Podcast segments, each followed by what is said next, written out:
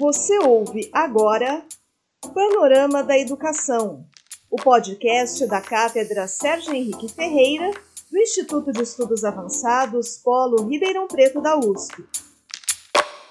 Olá, está começando agora o último Panorama da Educação de 2020. Nesse espaço virtual, a gente conversa sobre as atividades da Cátedra Sérgio Henrique Ferreira, do Instituto de Estudos Avançados Polo Ribeirão Preto da USP, e também sobre o que acontece de importante no cenário da educação. E quem está conosco mais uma vez aqui é o titular da nossa cátedra, o professor Mozar Neves Ramos. Professor, seja muito bem-vindo mais uma vez ao nosso programa. Ah, bom dia, Thaís, bom dia a todos que nos acompanham. É, de fato, é o nosso último programa do ano. Precisamos de férias, né? Ninguém é de ferro. Foi um ano muito, muito duro, né? Um ano que exigiu muito de todos nós. Tivemos que nos reinventar, literalmente, né? por conta da pandemia. Isso, naturalmente, ampliou e muito o nosso trabalho, né? o nosso esforço emocional. Né? Então, acho que agora é um período de merecido descanso para recarregar as baterias para 2021. Bom, professor, chegamos ao último panorama da educação de 2020, que foi um ano tão desafiador. Foi o ano de início da Cátedra Sérgio Henrique Ferreira, que mal começou suas atividades e já foi surpreendida por uma pandemia histórica. Eu gostaria que o senhor fizesse um balanço das atividades da cátedra e como elas interagiram com o cenário da educação nesse ano. Pois é, Thaís, eu acho que a Covid-19 colocou o mundo de cabeça para baixo. Né? Ninguém esperava que a partir de março, meados de março, tudo fosse mudar de uma maneira tão radical. Né? Tudo que tinha sido planejado, tudo que havia sido é, estruturado né, para trabalhar de forma presencial ao longo de 2020 teve que ser alterado né, pela pandemia. Né, e não foi diferente com a nossa cátedra, com as ações previstas. Como você bem disse, os dois primeiros meses, até 15 de março, já fazíamos né, algumas atividades é, presenciais, mobilizando principalmente a cidade de Ribeirão Preto, trazendo a prefeitura, a Secretaria de Educação, alguns grupos da USP, o Movimento Ribeirão 2030, já fazendo eventos e trazendo aqui o Todos pela Educação, trazendo também a Secretaria de Educação do Estado de São Paulo. É, já se pronunciava até aquele momento como um ano extremamente positivo de mobilização presencial. Né? Mas, como a gente já falou, a partir de 15 de março, as coisas tiveram que ser alteradas, e não foi diferente também com a cátedra. Né? E, a partir de meados de março, nós tivemos que é, alterar, portanto, todo o planejamento de atividades e eventos presenciais por aquilo que a gente costumou chamar ou de lives, ou webinars, né?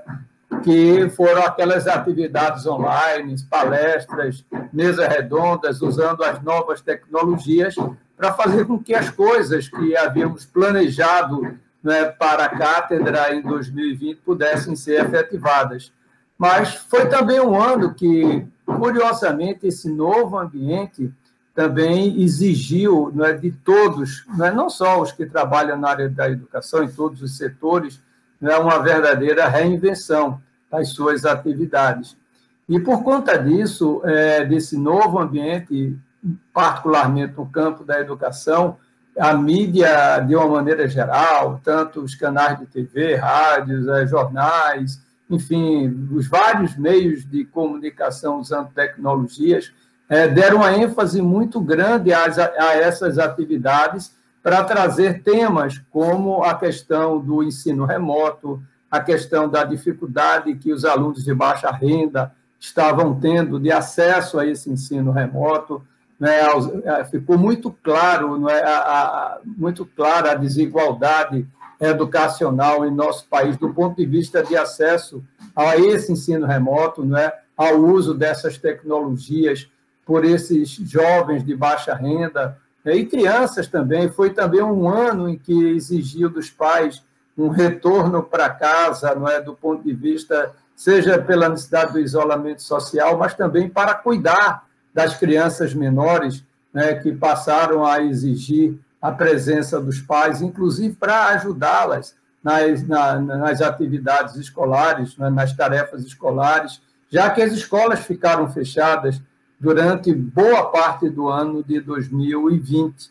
Né? Isso também exigiu que o Conselho Nacional de Educação traçasse alguns pareceres, elaborasse alguns pareceres, orientando as redes de ensino e os sistemas do ponto de vista das atividades remotas, quais deveriam ser essas atividades remotas que deveriam ser consideradas nesse novo ambiente educacional foi também um momento em que se discutiu o momento do retorno ao ensino presencial, quanto fosse possível, especialmente a partir de agosto, setembro, que a pandemia, naquele momento, demonstrava uma queda, e aí começou a se discutir também como seria o eventual retorno ao ensino presencial.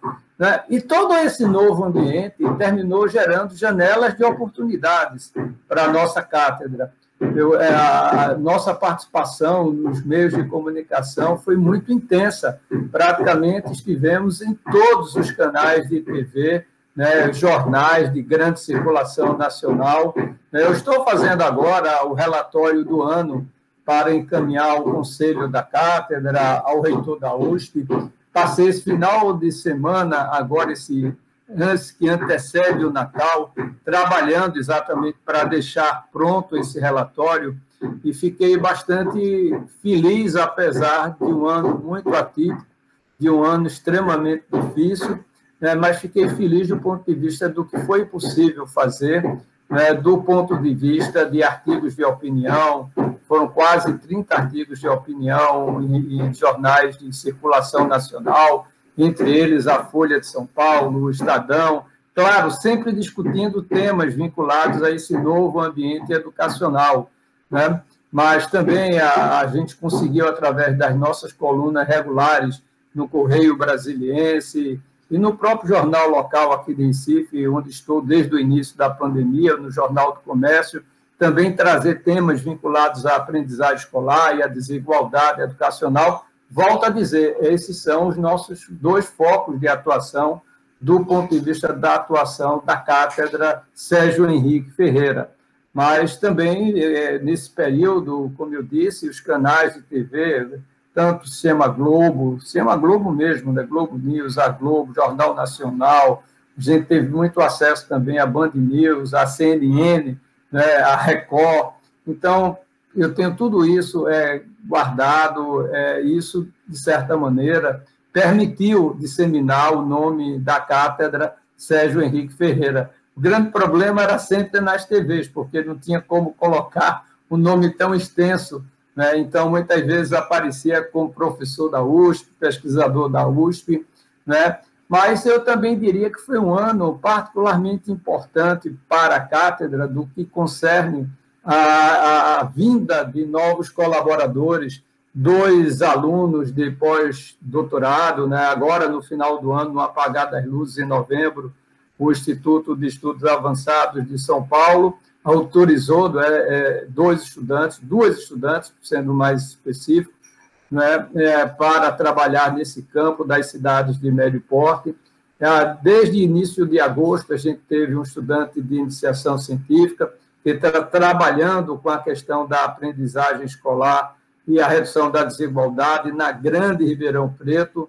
É, o Leomar Silva, né, ele já é um aluno nosso de matemática aplicada da USP, está fazendo esse trabalho, já fez essa primeira fase e agora deve entrar numa outra etapa mais vinculados ao, vinculadas ao tratamento estatístico desses dados que ele obteve né? mas foi também um ano que, do ponto de vista acadêmico, isso não estava na nossa prospecção original, mas produzimos o primeiro artigo acadêmico, né, que foi já submetido à revista Ensaio, que é uma importante revista no campo da avaliação educacional no Brasil. Né? Então, mesmo não estando isso previsto, nós é, refizemos um pouco essa nossa concepção considerando o fato de uma cátedra ser acadêmica na USP e também fazer publicações, algo que eu fazia muito quando era pesquisador na área de química. Agora, na educação, o meu trabalho sempre foi muito mais de advocacy, né, de fazer através de entrevistas, artigos de opinião, mas não trabalhando com artigos acadêmicos. Mas isso me remotivou também para voltar com muita intensidade nessa área. Acho que é importante politicamente, como eu disse, considerando que é uma cátedra da Universidade de São Paulo, a mais importante universidade do país. Então, em 2021, eu já estou prevendo uma ampliação do número de artigos a serem produzidos e submetidos à publicação, sempre tratando, volto a dizer, eu não eu eu tenho uma coisa comigo pode ser positiva ou negativa, não sei, dependendo da maneira como cada pessoa olha, mas eu sou muito focado naquilo que eu considero que é a essência do trabalho para o qual a gente foi designado. É, então, eu sou muito focado na questão da de como resolver, de como ajudar a questão da baixa aprendizagem escolar e também da redução da desigualdade educacional. Esses dois aspectos são, na minha opinião, os dois grandes desafios da educação básica nesse país.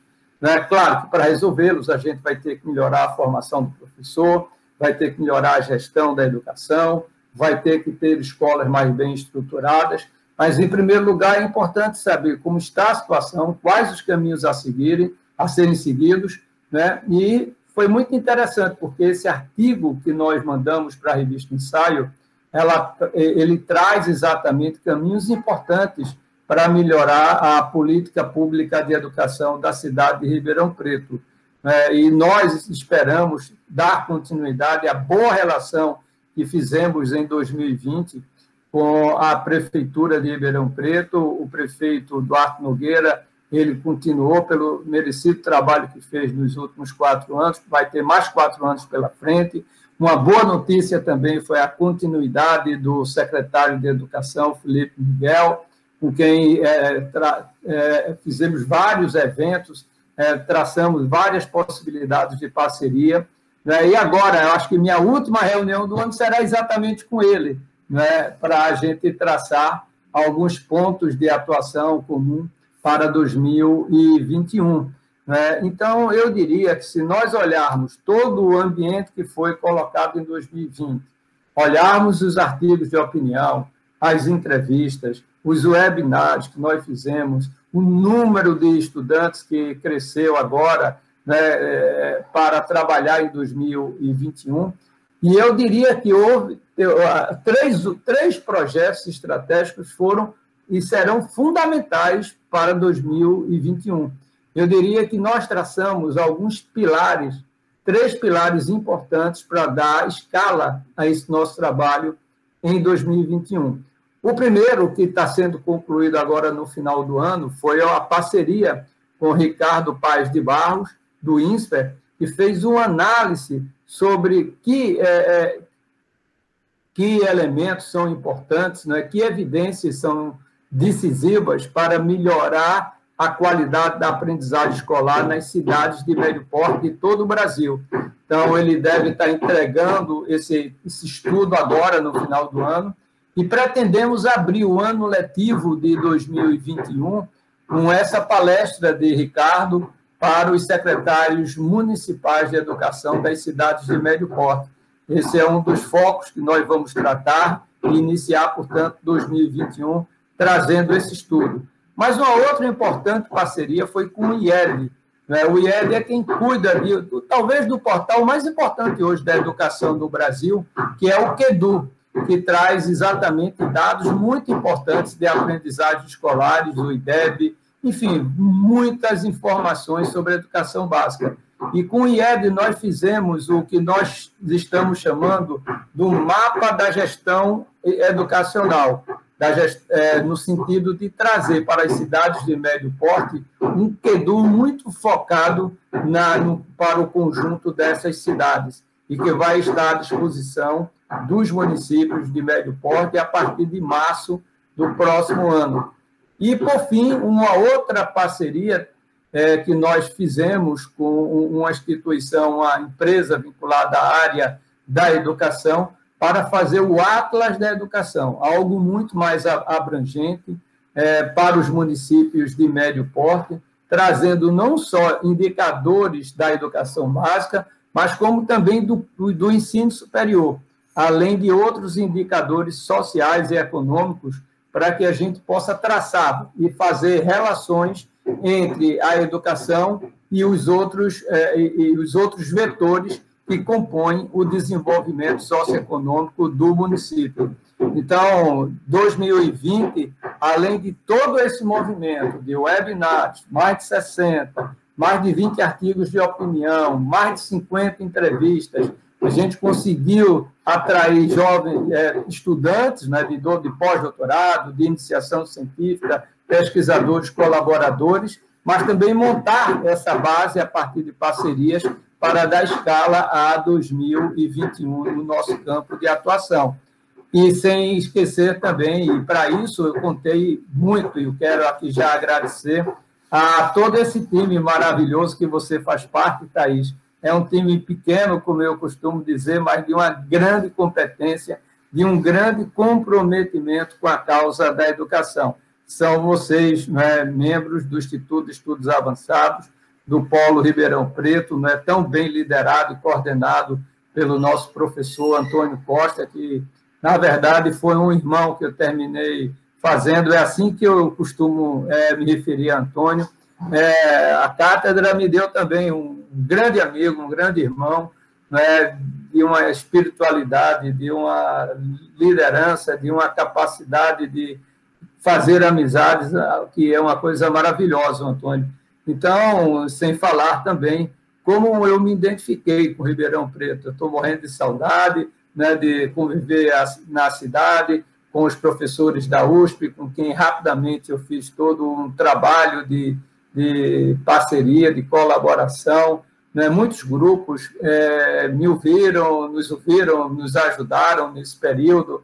Né? Eu não vou citar um, mas todos sabem. É, por exemplo, realmente eu não posso deixar de citar o LEPS, né? o Luiz Escosa Fave, né? que foi uma pessoa que nos abraçou juntamente com o Daniel Santos, Teve uma turma muito legal, né? a Cláudia, que também é professora da USP, que é membro também do nosso conselho consultivo. Então, teve um grupo, o setor empresarial, né? eu acho que foi também super bacana, sem esquecer o movimento Ribeirão 2030, né? que foi realmente um grande parceiro né? durante todo esse ano de 2020. Então, eu queria muito terminar essa minha fala desse momento é, agradecendo a vocês pelo acolhimento, por todo o carinho que eu recebi em Ribeirão Preto, e eu espero tão logo a situação se renormalize novamente, né?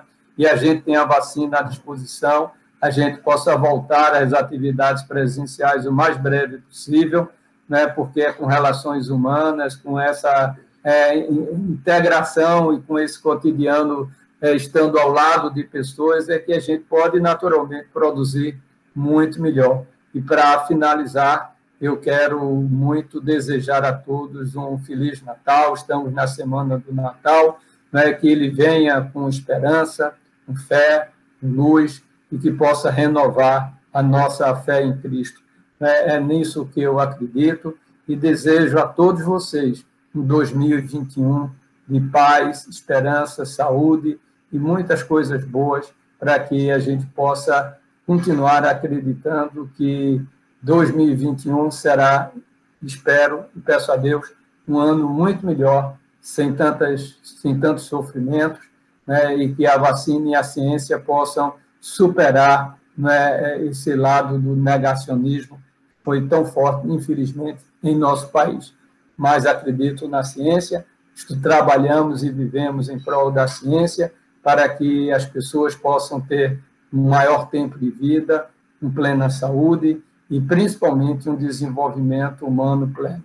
Então, só tenho que agradecer nesse final a todos vocês por esse ano que, apesar de difícil, foi extremamente vitorioso para a cátedra Sérgio Henrique Ferreira, da USP de Ribeirão Preto, do Polo do Instituto de Estudos Avançados dessa cidade maravilhosa. É isso aí, professora. A gente que agradece pela oportunidade de conversar e também de aprender sobre esse tema tão importante que é a educação.